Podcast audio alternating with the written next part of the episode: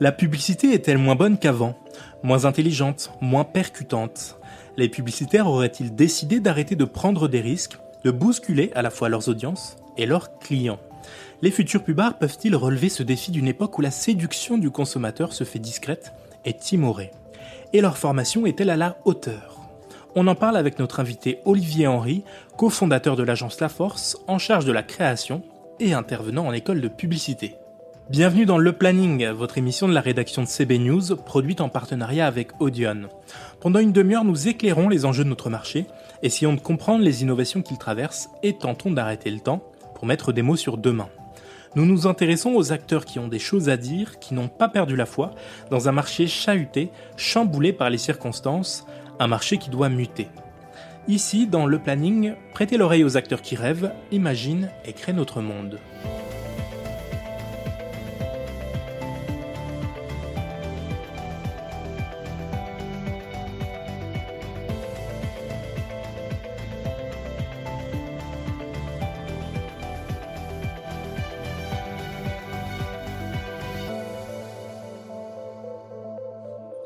Bonjour Olivier Henry. Bonjour Thomas. Alors l'agence La Force, 4 ans euh, maintenant. Qu'est-ce que vous faites aujourd'hui? Quels sont vos, principaux clients? Comment est-ce que vous la définiriez aujourd'hui après 4 ans d'exercice? C'est une super bonne question euh, parce que c'est très difficile de se définir et de se raconter. D'autant plus que ce que je vais te raconter aujourd'hui risque d'avoir pas mal de changements d'ici quelques mois. Là, je te tease, mais on aura des choses à, nouvelles à raconter. Donc, soyez euh, attentifs à CB News. Il y aura beaucoup, beaucoup de nouvelles. Euh, pour répondre à ta question précisément, euh, la force aujourd'hui, nos clients principaux, c'est d'abord euh, Sushi Shop, c'est le Grand Palais, Chronopost International, et ce sont des clients qui nous ont rejoints sur le truc le plus simple du monde, c'est-à-dire qu'est-ce qu'on est capable de leur apporter comme solution euh, créative, euh, comme réponse à leurs problématiques. Et alors, qu'est-ce qu'ils sont venus chercher de spécifique euh, chez vous? Ouais, Je pense qu'ils sont déjà venus chercher un, un, un, rapport beaucoup plus proche entre une agence et un client. Moi, j'ai passé beaucoup de temps dans les agences, dans plusieurs réseaux différents, dans plusieurs façons de travailler différentes. Et en fait, le problème, c'est qu'entre un, créatif et un client, il y a trop de personnes. Beaucoup trop de personnes. Je hum. Je dis pas que les gens ne sont pas nécessaires, c'est pas ce que je suis en train de te dire, mais je, je te dis que dans le sens où il y a trop de personnes, fais l'exercice toi-même. Hein. Euh, si tu lances une phrase là et tu la répètes avec 15 personnes, la phrase sera déformée au, final, et dans les deux sens. Donc pour éviter ça, il fallait réduire un petit peu bah, la distance entre les annonceurs et nous. C'est ce qu'on a voulu au départ, et puis finalement, tu évolues toujours. Parce que maintenant, la force, si je te dis qu'est-ce que c'est, je pense que c'est une, euh, une, c'est une force, sans faire de jeu de mots, qui peut aider vraiment les clients à trouver des solutions à des problématiques bien précises. On n'est pas là pour réinventer l'eau chaude, mais on est là pour apporter ce qu'on sait faire et ce qu'on est. Et je pense que par rapport à ce qu'on est, on est déjà différent des autres. Par rapport à ce qu'on sait faire, on sait faire des choses comme les autres, des trucs aussi bien, des trucs moins bien, mais on sait les faire. Et maintenant, on va apporter un petit truc en plus qui va bientôt faire l'objet d'une actualité. Suspense. Exactement. Alors pourquoi ce nom, la force? Parce qu'on voulait que ce soit compréhensible par des Français, par des Américains, par des Anglais, déjà le premier truc. Donc la force, c'est cool, ça marche dans les deux. On voulait quelque chose qui sonne euh, pour les plus jeunes d'entre nous comme pour les plus âgés d'entre nous. Euh, il y avait plusieurs noms sur la feuille, et c'est vrai que la force, outre le côté euh, Star Wars fan que nous sommes, on se disait, tiens, c'est marrant. Et, ce qui est vrai, c'est qu'un, on ne joue pas la force outre mesure, on s'appelle pas les Jedi, on n'a pas Princess Leia chez nous, on n'est pas dans ce délire-là. Mais ce qui est intéressant, c'est que la force, ça raconte quand même la force en général. Il y a deux personnes, donc les clients et nous. Donc les clients ont souvent eu euh, l'automatisme de se dire, bah tiens, c'est la force d'une conviction, la force d'une idée, la force d'un collectif, la force d'une relation, la force de ce que tu veux, mais ce qui est juste. Donc on s'est dit que c'était plutôt pas mal. Et puis de toute façon, moi je pense que personnellement que c'est mieux que ça la faiblesse. c'est sûr. Vous avez un parcours de depuis bas un peu classique, concepteur-rédacteur. Euh, vous avez commencé chez Grey Paris, Alice, euh, longtemps chez DDB Paris. Ouais. Euh, un passage chez, chez Hérésie, puis, puis, puis vous avez fondé La Force. Qu'est-ce que, pour, pourquoi ce parcours? Qu'est-ce qu'il raconte de vous? Euh, C'est une bonne question, Thomas. Je te remercie. Je m'allongeais. euh, je me l'impression d'être l'épisode de 36 de thérapie. C'est un peu ça. Ouais, c'est exactement ça. Euh, Qu'est-ce que ça raconte? Ça raconte déjà un truc, euh, à mon avis vrai. C'est une vraie passion pour le métier. Euh, encore plus aujourd'hui, avec les, les circonstances économiques, financières, euh, sanitaires, ce que tu veux. Si t'es pas passionné par ce que tu fais, ça va être très compliqué de pouvoir continuer et perdurer. Donc au départ, moi, c'est une passion. Sans faire de la lèche, culture pub, faut se souvenir que c'était un programme le dimanche soir avant le film érotique qu'on regardait tous parce qu'on avait cette passion de se dire waouh, il y a des mecs qui font ça. Premièrement, deuxièmement, sans vouloir te dévoiler mon grand âge, euh, je suis quand même d'une époque où on avait des rendez-vous avec la pub. Des marques comme Eram, par exemple, c'était des vrais rendez-vous. Et c'est, bah, mine de rien, quand tu as 4 ou 5 ans, quand tu vois euh, des films aussi brillants qu'Eram, aussi brillants qu'Orangina, aussi brillants que Citroën à l'époque, bah, tu te dis, tiens, c'est marrant, euh, c'est intéressant tout ça. Puis euh, finalement, ça raconte quelque chose. Et puis, c'est, ça utilise du cinéma pour les films, ça utilise des compositeurs pour la radio, ça utilise des photographes pour le print à l'époque. Donc tout ça correspondait à mon mon envie d'être créatif, mais en même temps, je suis pas un artiste, euh, de raconter quelque chose de bien précis. Donc ça, c'est la passion, la, la vraie passion. Euh, et je, pardon, je vais te donner un vrai truc. Pourquoi je fais ce métier réellement? Tu te souviens de, je crois que c'est le film qui a été diffusé le plus longtemps avec la poire euh, Belle Hélène euh, Nestlé. Tu souviens du film du tabouret pour préparation H? Ça dépend c'était en quelle année, tu sais. Ah, c'est très très vieux. Il va falloir que tu sortes vraiment les archives, que ça. ça aille dans le, dans le sous-sol de CB News.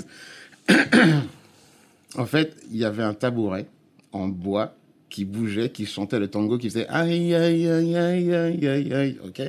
Ce film est resté pendant des années et des années, des années présent euh, à la télé. Quand j'avais 4 ou 5 ans, ce truc me faisait mourir de rire parce qu'un un tabouret qui euh, chante et qui danse et qui fait aïe aïe aïe, ça me faisait mourir de rire. Première détente. Double deuxième détente. Quand, vers 10-12 ans, ma mère m'a expliqué ce qu'étaient les hémorroïdes, là, je peux dire que j'ai vraiment rigolé encore plus. Troisième détente, c'est la dernière, c'est quand je suis arrivé en, âge de me dire qu'est-ce que je vais faire de ma vie. Je me suis dit, bah tiens, c'est quand même marrant qu'il y ait des gens qui pensaient à ça. Qui aient pensé à un tabouret qui euh, euh, chante euh, le, flamenco et, ou qui danse le tango ou les deux et qui fasse ça pour préparation H. Ce qui est quand même balèze quand même parce que le sujet est un petit peu pointilleux. Eh ben ça, ça m'a donné la passion du métier. Et puis après, à ce moment-là, c'est vrai qu'on était quand même entouré de très bonnes campagnes de pub, quel que soit le média, avec des gens passionnés. Et moi, mon premier, la première porte que j'ai poussée, c'était à l'époque chez euh, BTC. Euh, J'insiste parce que c'était pas BETC. Euh, BETC est venu quelques mois après, mais c'était BTC. Et, et là, bingo, quoi. Tu rencontres des gens incroyablement créatifs, passionnés. Tu as des sujets hyper intéressants, euh, des marques que tu connais, que tu redécouvres, ou des marques que tu ne connaissais pas du tout. Il faut faire dire quelque chose à cette marque. Super, super métier. Vous n'êtes pas si vieux parce que je vois que vous êtes diplômé en 95. Donc, Mais non, je suis pas si va. vieux. Mais non, je suis pas si vieux. Mais bon. de, de tout ce parcours, euh, toutes les agences que vous avez faites jusqu'à la Force, quelle est la campagne que vous retiendriez euh, jusqu'à maintenant qui vous, qui vous a rendu le plus fier? Euh, ceux qui me connaissent pourront dire euh, Bouygues Télécom, euh, le répertoire de Mathieu, parce que c'était une super campagne, une grosse campagne. Mais en fait, c'est pas celle qui m'a provoqué, c'est celle qui m'a, qui a comblé euh, tout ce pourquoi j'ai fait ce métier. Mais si vraiment je suis honnête, je pense que c'est la toute première. La toute première, c'est qui était pour Vizir Futur en poudre, qui sont en poudre à l'époque, avec les Simpsons, parce que c'était ma première campagne ever, premier brief et euh, premier prix. Donc, euh, c'est la campagne qui te dit, OK, tu as raison d'avoir choisi euh, ce métier et continue. Donc, gros big up, comme on dit, à Daniel Faure et Antoine Bartuel, qui ont été les directeurs de création qui m'ont engagé à l'époque et qui m'ont fait confiance sur ce sujet et qui m'ont laissé prendre mon envol. Donc voilà. Alors, si je vous ai invité, c'est pas que parler que pour parler de vous ou, ou Ah de bon la Force. Ah merde, C'est je m'en vais c'est- alors. c'est dommage, mais surtout parce qu'on a eu une discussion il y a quelques mois sur vrai. votre passion, je pense, de, de transmission, puisque vous avez été formateur à l'ESP, à Sud de Pub, et aujourd'hui vous l'êtes encore à l'ECV Paris. Vous donnez des cours à des futurs publicitaires. Est-ce que selon vous, on transmet ce métier de la même façon qu'on le transmettait avant, déjà dans la façon de former? Euh, J'ai tendance à dire oui. Je pense que les gens qui seraient le mieux placés pour répondre à cette question, ce seraient mes élèves ou mes anciens élèves, mais je veux dire oui. Euh, je pense qu'il y a une évolution naturelle et normale. Déjà parce que le métier a changé. Donc, moi, par exemple, la passion que j'avais quand je suis rentré dans le métier, je pense qu'aujourd'hui, euh, elle est, elle est toujours là, mais elle est beaucoup plus difficile à exprimer, en tout cas à, à réveiller dans les yeux des étudiants aujourd'hui.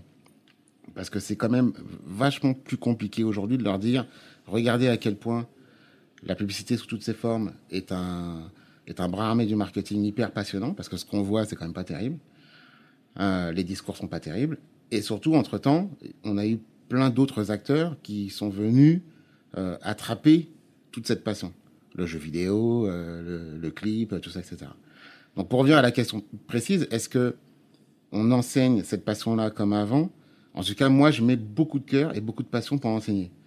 Maintenant, j'ai besoin de support et des supports existants sont génèrent moins de passion, quand même. Mais je, pense que ça dépend aussi des rencontres, parce que c'est un métier qui reste basé sur l'humain. Je sais que le, les big data euh, euh, veulent nous tuer, mais nous sommes des humains. Donc si quelqu'un est suffisamment passionné pour vous expliquer à quel point ce métier l'est, je suis persuadé qu'on arrive à réveiller les passions comme avant. Et de toute façon, on aura besoin de gens passionnés. Parce qu'aujourd'hui, si t'es pas passionné, si t'es pas convaincu que comment j'explique quelque chose à quelqu'un qui veut pas me voir parce qu'il a envie de regarder le clip d'Ayana Kamura et que j'en ai rien à faire de ta, de ta pub, va falloir avoir le petit truc en plus. Et pour moi, ça s'appelle la passion. Parce que si je pose cette question, ces élèves, ils ont changé, l'époque a changé. Euh, est-ce que la pub, finalement, fait, moins rêver aujourd'hui qu'elle faisait rêver hier? Moi, je partage pas cette opinion. Il y a beaucoup trop de gens défaitistes dans l'industrie, euh, à commencer par les créatifs eux-mêmes, qui disent « Ouais, c'est plus comme avant, etc. » Je vais pas faire un grand cours, mais la pub, c'est quoi? C'est de la séduction. Il faut que mon message passe à mes élèves, je leur donne souvent une image qui est, est à mon avis, alors, qui, ne vaut que ce, qu'elle vaut, mais qui claire quand même par pas mal de gens. Euh, dans une pièce, il y aura euh, une fille entourée de 35 types. Tout le monde veut aller la séduire. Donc, il va falloir que tu trouves quelque chose d'intéressant pour qu'elle puisse lever la tête et se dire, tiens, finalement, c'est peut-être lui euh, avec qui j'ai envie de passer le reste de la soirée. Donc, aujourd'hui, et c'est ça, la pub. C'est comment j'attire l'attention sur moi et comment je provoque au moins un minimum d'un sentiment euh, positif. Que quelqu'un ait envie de se dire, tiens, continue à me parler, continue à me prendre quelque chose. Donc, de ce point de vue-là, moi, je pense que, ouais, le métier est le même. Euh, dans les années 80 ou même plus avant ça, 50-60, quand tu avais beaucoup, beaucoup, beaucoup de moyens à mise à disposition avec des grosses marques qui avaient besoin de se lancer, le discours était le même. Comment je fais pour que les gens puissent aimer ma marque? En 2021, c'est la même question. Comment je fais en sorte que les gens puissent aimer ma marque? Alors, il y a des, concurrences et un système qui est encore plus euh, dur, mais la question est, même, est la même. Donc, si moi, mon métier est de se dire euh, comment je fais pour que un, un type dans la rue euh, puisse lever euh, son oreille, ses yeux, son attention sur une marque, c'est la même question qu'auparavant. Donc, pour moi, c'est la même question. Je ne suis pas d'accord avec plein de gens qui disent que la publicité est morte. La publicité est morte sous le, la forme qu'elle avait entre 50 et 90, on va dire. Mais on aura toujours besoin de pub. Mais la pub, elle évolue en même temps que euh, les gens qui la font. Bien sûr. Qu'est-ce que vous avez vu, vous, comme évolution entre les élèves que vous aviez euh, il y a une dizaine d'années et, et, ceux d'aujourd'hui? En quoi sont-ils différents? Alors déjà, la première chose, c'est le nombre quand j'ai commencé le CV, euh, j'avais face à moi des classes de euh, 30, 35 élèves. Aujourd'hui, je crois qu'ils sont 7 ou 8. Ah oui. Donc, euh, ouais, c'est un. Ça fait moins rêver C'est quoi? Bien sûr, ça fait moins rêver. Ouais. Ça fait moins rêver parce qu'il y a, y a. Parce qu'on ne fait plus rêver. De, euh, moi, je parle là de on, euh, nous, professionnels euh, de la profession. On ne fait plus rêver. mais quand je dis profession de la profession, attention, je ne parle pas que les agences. Pour moi, je mets dans le même panier les annonceurs. Il va falloir se poser la question tous ensemble. Pourquoi je n'intéresse plus les gens? Est-ce que c'est parce qu'on s'est mis à parler beaucoup de, de ciblage, de programmatique, euh, plutôt que de la, création euh, Est-ce que c'est un peu ça? Moi, c'est mon avis. Moi, c'est mon avis. À partir du moment où tu interromps quelqu'un, ça va être compliqué que cette personne-là s'intéresse à toi. Ou alors, il va falloir que ton discours soit méga intéressant. Mais ce qui était le cas avant avec la télévision. Mais ce qui est encore plus dérangeant aujourd'hui avec euh, le digital, entre guillemets. Donc, on en revient à la même question. Comment j'intéresse les gens? Donc, pour répondre, revenir à la question posée, c'est comment j'intéresse les élèves à cette profession-là? Il faut prendre en compte le contexte, l'environnement euh, de chaque marque, l'environnement aussi de l'époque. Euh, donc oui, avant il y avait plus d'étudiants euh, qui étaient intéressés par la pub, aujourd'hui il y en a moins. Mais c'est parce qu'on n'arrive plus à les intéresser. moi, c'est quand je prends le métro, alors je suis en scooter, mais quand je prends le métro, je regarde les 4 par 3 j'ai envie de pleurer, il n'y a plus rien. Quand j'allume euh, la radio et j'entends des, des, messages radio, mais c'est dramatique. Mais ça, il n'y a pas que les créatifs en agence qui doivent pleurer de cette situation-là. Les clients aussi doivent pleurer de cette situation-là. Est-ce qu'ils s'en rendent compte, les clients que... Je pense qu'il y en a plein qui s'en rendent compte. Il y en a plein qui se voilent la face. Et puis il y en a plein qui, malheureusement, n'ont pas trop le choix. Parce qu'au final, ils cherchent aujourd'hui peut-être plus de performance, d'efficacité que, que la beauté du geste. Ouais, je suis d'accord, mais c'est un peu court-termisme. Je suis pas sûr que euh, l'influenceuse la plus sexy du monde qui te dit ah la marque est super euh, moins 10% euh, si vous tapez le mon prénom en code etc ouais ok c'est cool tu vas vendre ton produit ou ton service mais dans deux ans ta marque elle, signifiera quoi dans la tête des gens? À mon avis pas grand chose parce que cette même influenceuse le lundi elle est pour ta marque le mardi elle est pour ton concurrent elle s'en fout hein. donc si on revient pour le côté étudiant il faut prendre le temps de leur expliquer ça il faut, il faut prendre le temps de leur expliquer que auparavant, on avait un mécanisme de publicité qui était peut-être plus, euh, plus de matière grise, et où tout le monde se disait, il faut que je séduise les gens à qui je m'adresse. Aujourd'hui, on a le côté, il faut que je sois efficace, que je touche les gens. Mais il ne suffit pas de toucher les gens, il faut les séduire. Donc si on arrive à convaincre ben, nos annonceurs de revenir à ce système de pensée-là, on reviendra naturellement à séduire les étudiants qui se diront ça, c'est un super métier. Est-ce que les étudiants actuels ont ce mode de pensée? Est-ce que vous arrivez à leur transmettre? On, a dit qu'ils étaient moins nombreux, mais qu'est-ce qu'il y a dans leur tête? Il y a moins de, c'est vrai, il y a moins de, il y a moins de, peut-être pas de passion, mais de réflexion sur euh, euh, le but de la chose. Pourquoi on fait de la pub? Il euh, y a beaucoup de gens qui se laissent un peu avoir en disant ouais la pub ça fait chier. D'ailleurs, il y a un truc, un, détail qui me fait marrer, c'est que chaque année je leur demande qui a des adblocks et quasiment tous. Je leur dis donc tu es en train d'étudier une discipline que toi-même tu refuses dans ta vie quotidienne. Donc c'est qu'il y a un vrai problème. Tu n'es même pas convaincu parce que tu es en train d'étudier. Donc non, on n'est pas convaincu parce que je me mets dedans. Je suis journaliste spécialisé dans publicité et j'ai des adblocks parce que la qualité du message publicitaire sur le digital n'est pas à la hauteur de ce que nous on en, attend. Donc à eux aussi, euh, futurs publicitaires, d'imaginer ce qu'ils veulent mettre à la place. Mais justement, pour pouvoir, et là je suis entièrement d'accord avec cette analyse. Moi, franchement, je, suis, je suis euh, désolé, mais tout ce qu'on fait en ce moment en digital, c'est vraiment nul dans le sens où ça ne me passionne pas. Je préfère regarder mille fois euh, le clip d'Ayana Nakamura que me taper deux minutes de pub. C'est nul.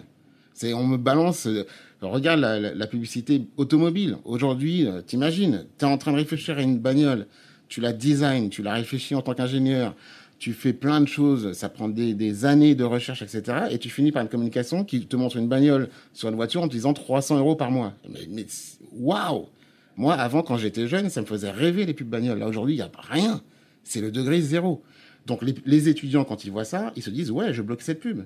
Mais si tu arrives à leur montrer que ça n'a pas été, été toujours comme ça, qu'il y a encore des marques aujourd'hui à travers le monde qui communiquent différemment et qui racontent quelque chose d'autre, tu rallumes la flamme. Parce que je pense que n'importe qui qui est, euh, qui est la cible d'une publicité bien faite, l'apprécie. Ça ne veut pas dire que tu vas te précipiter dans ton supermarché pour acheter le produit, mais tu l'apprécies. Et la marque, tu vas pas le dire, ah, la marque m'a fiché. Tu vois ce que je veux dire? Donc finalement, peut-être qu'il faut les, les réinvestir en, culture publicitaire. Et c'est tout l'objet tout l'objet de mon de mon cours. Et quelle quelle, quelle publicité euh, emblématique on peut la, on, peut leur, leur, leur, présenter pour que pour allumer la flamme justement? Alors moi, en général, il y en a deux euh, qui font euh, mouche à chaque fois. Donc ça va revenir à ta première question de savoir est-ce qu'ils sont moins passionnés qu'avant ou est-ce qu'il faut leur parler différemment? Et je te jure que en fait, elle traverse le temps, elle traversera toujours le temps. la première, c'est pour Guinness.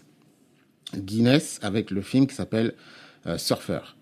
Donc, je ne sais pas si, si tu l'as vu, il faut que tu regardes, c'est la publicité préférée des Anglais. Et les Anglais, attention, on parle du royaume béni de la publicité intelligente. C'est une publicité qui s'appuie sur une signature qui a déjà été éprouvée avant ce, film-là, qui dit Good things come to those who wait. Les bonnes choses viennent à qui sait attendre. Parce que tu pars sur un truc très concret. C'est vrai que quand tu sors, quand tu te sers, et quand on te sert une pinte de Guinness, il va falloir que tu attendes un certain temps avant que la mousse, tu vois, se désépaississe et que tu puisses consommer ta bière. Et ça, c'est tout l'enjeu de la position de la marque pendant des années et des années et des années. Et quand je montre cette pub à mes étudiants. En général, c'est le, cours numéro un. Je leur dis, voilà moi, ma publicité préférée ever, de tous les temps. Best de, best. Et quand je la montre, personne me dit, un, je ne comprends rien. Et personne me dit, ouais, bof. Les, les yeux sont immédiatement pétillants. Mais attention, je te parle d'une publicité incroyable, exceptionnelle dans sa réalisation, dans sa conception, dans tout. C'est une leçon. Mais ça fonctionne. Pourtant, ce ne sont pas des Anglais. Euh, ils connaissent Guinness, mais ils ne sont pas forcément tous consommateurs de Guinness. Et pourtant, ils sont touchés par la marque. Donc c'est bien la preuve que ça fonctionne. Deuxième publicité que je montre et qui provoque toujours les mêmes réactions, c'est justement, j'en parlais tout à l'heure, de Eram. Eram, il y a un film particulier avec ce comédien dont le nom m'échappe, euh, et ça va me revenir, le film est très simple, tu verras sur les, sur les internets. Le type arrive au bois de Boulogne, baisse la vitre de sa voiture et demande aux putes c'est combien? Et là, les, les filles commencent à chanter Eh, 99 euh, francs prix maximum. Ok? Tu dis, mais les gars, donc ça veut dire que dans les années 90, il y a un annonceur qui, en télévision, a lancé une pub pour des chaussures qui, dont le héros était un type qui allait aux putes. Fais la même réunion aujourd'hui chez n'importe quel annonceur, fin de la réunion. Vous vous me prenez pour qui euh, Vous respectez pas la marque Non, non, non, non, non. La marque voulait faire du spectacle. J'avais, je, j'avais allez, 7-8 ans. Je connaissais les chansons par cœur. Donc, je connaissais le prix des produits par cœur. Et aujourd'hui, alors je, je, je un peu, on va te sortir un film coloré à souhait, montage euh, euh, très euh, Instagram avec plein de gens hilars et avec des, des soleils dans tous les sens en te disant trop beau la vie. Ça me fait chier.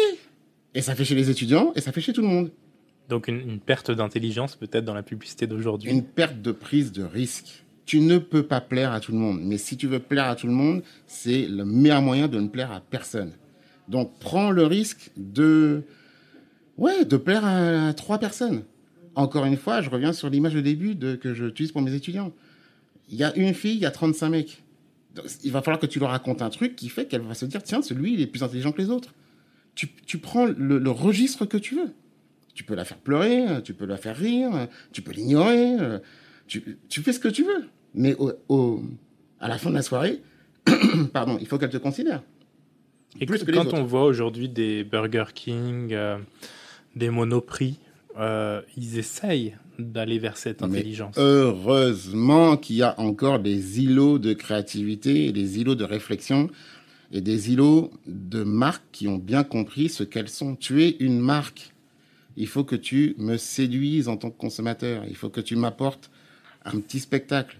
Et la concurrence est rude. Alors heureusement, il y a des marques et des agences, parce que c'est les deux, c'est un duo qui est, euh, qui est indissociable, euh, d'une bonne pub comme d'une mauvaise pub d'ailleurs. heureusement que ah dis donc, décidément j'ai un chat.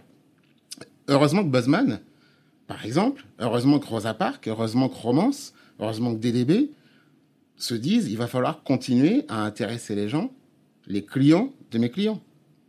Heureusement. Et tant que, heureusement que ces gens-là sont, euh, ouais, les garants euh, aujourd'hui d'une certaine qualité de communication. Mais ils sont minoritaires, selon vous? Malheureusement. Hum. Malheureusement, ils sont minoritaires. Et c'est, ça a glissé. Euh, je ne vais pas faire refaire l'histoire de la pub parce que c'est ce que je donne comme. Euh, c'est, l'objet de mes cours. ça donne envie d'être étudiant. Ah, ouais, tu peux venir. Allez, si tu veux, tu auras un, cours gratuit. Non, mais ce qui est intéressant, c'est. Euh, pour moi, la publicité, c'est un marqueur du temps. Euh, tu vois, si on prend un truc très concret. Donc, c'est peut-être l'époque d'aujourd'hui qui permet pas cette folie-là qu'on avait dans les années 90. Non, ce sont les gens d'aujourd'hui qui ne permettent pas cette folie-là pourquoi en 2021 le Super Bowl qu'on vient de voir, là, qui est un Super Bowl de mon point de vue un peu décevant au niveau de la communication. Mais il y a quand même quelque chose qui est assez intéressant. Je sais pas si euh, tu as remarqué, mais au Super Bowl, il y a une célébrité qui finalement est là à tous les Super Bowls depuis 3-4 ans. Cardi B. Donc, Cardi B, rappeuse américaine, noire, dont les paroles, enfin, je pense que ouh, ça te défrise la tête si jamais tu les traduis vraiment en français. Elle n'est pas en train de dire euh, salut, j'aime bien les mecs. C'est pas ce qu'elle chante du tout. Néanmoins, c'est la star du Super Bowl. Elle est présente sur les, les, campagnes Alexa, par exemple. Donc ça veut dire qu'aux États-Unis, au Super Bowl, malgré tout, euh, la Covid, la crise, Trump et compagnie, les mecs ont toujours misé sur Cardi B pour faire du spectacle, pour les inviter, pour que Cardi B soit le relais de leur message publicitaire et que les gens puissent voir ce truc-là. Donc je pose la question, en France, par exemple, où est la pub avec Booba? Où se situe la pub avec PNL C'est pas parce que j'aime Booba ou PNL, c'est parce que les gens consomment Booba et PNL. PNL, pardon. Et ils sont à fond là-dedans. OK? Donc, je me tourne vers l'annonceur en disant, mais pourquoi il n'y a pas Booba? Donc, un décalage de, du souhait des annonceurs avec la vraie société euh Moi, c'est mon, euh, c'est mon analyse. Euh, peut-être qu'il y aura plein de gens qui vont te sortir des chiffres dans tous les sens pour te dire non. Mais moi, c'est pas ce que je vois. Parce que ça paraît facile de, de, de, caresser le sens du vent et d'aller vers ce que les gens souhaitent. Mais c'est ce qu'on devrait faire. C'est ce qu'on devrait faire. T'es pas en train d'être un artiste. T'es es, un publicitaire. Es, tu, tu dois être là pour faire en sorte que ton client puisse toucher ses clients à lui. Donc tu dois comprendre déjà les gens. Je te donne un exemple tout, euh, tout, euh, tout bête. Euh, moi, je pense, si je reviens sur l'exemple de, Booba, déjà, ils ont le Super Bowl. Donc un rendez-vous national. Quel est notre rendez-vous national à nous en France? C'est quand même marrant, tu dis tiens, il y en a pas. Donc déjà, c'est faut se questionner. Depuis le temps, ça n'a pas créé euh, ni médias ni annonceurs un rendez-vous qui fait que la France entière se retrouve derrière son, son poste de télévision pour euh, regarder quelque chose. Déjà, on va passer ça. Mais ensuite, soit euh, les pieds au sol du monde qui t'entoure. Et c'est pas le cas. Donc les étudiants ne sont pas des citoyens à part. Les citoyens, les étudiants, pardon, voient des choses qui ne les passionnent pas vraiment, donc ils se disent pas ah tiens j'ai envie de faire ce métier. Mais si tu arrives à allumer cette mèche là, comme n'importe qui, ils vont se dire waouh c'est vachement bien comme métier en fait. Oui mais c'est un peu contradictoire puisque la pub RAM dont on parlait tout à l'heure, est-ce que c'était ce que les gens avaient envie de voir? On a été dans la provocation.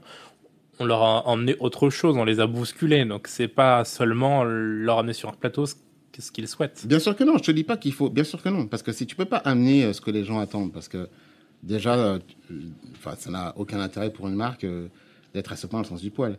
Il faut quand même provoquer quelque chose. Mais tu peux provoquer au moins l'attention. Au moins l'attention. Aujourd'hui, tu vois, ce que je te disais, c'est que les gens se refusent à toi en tant que message publicitaire.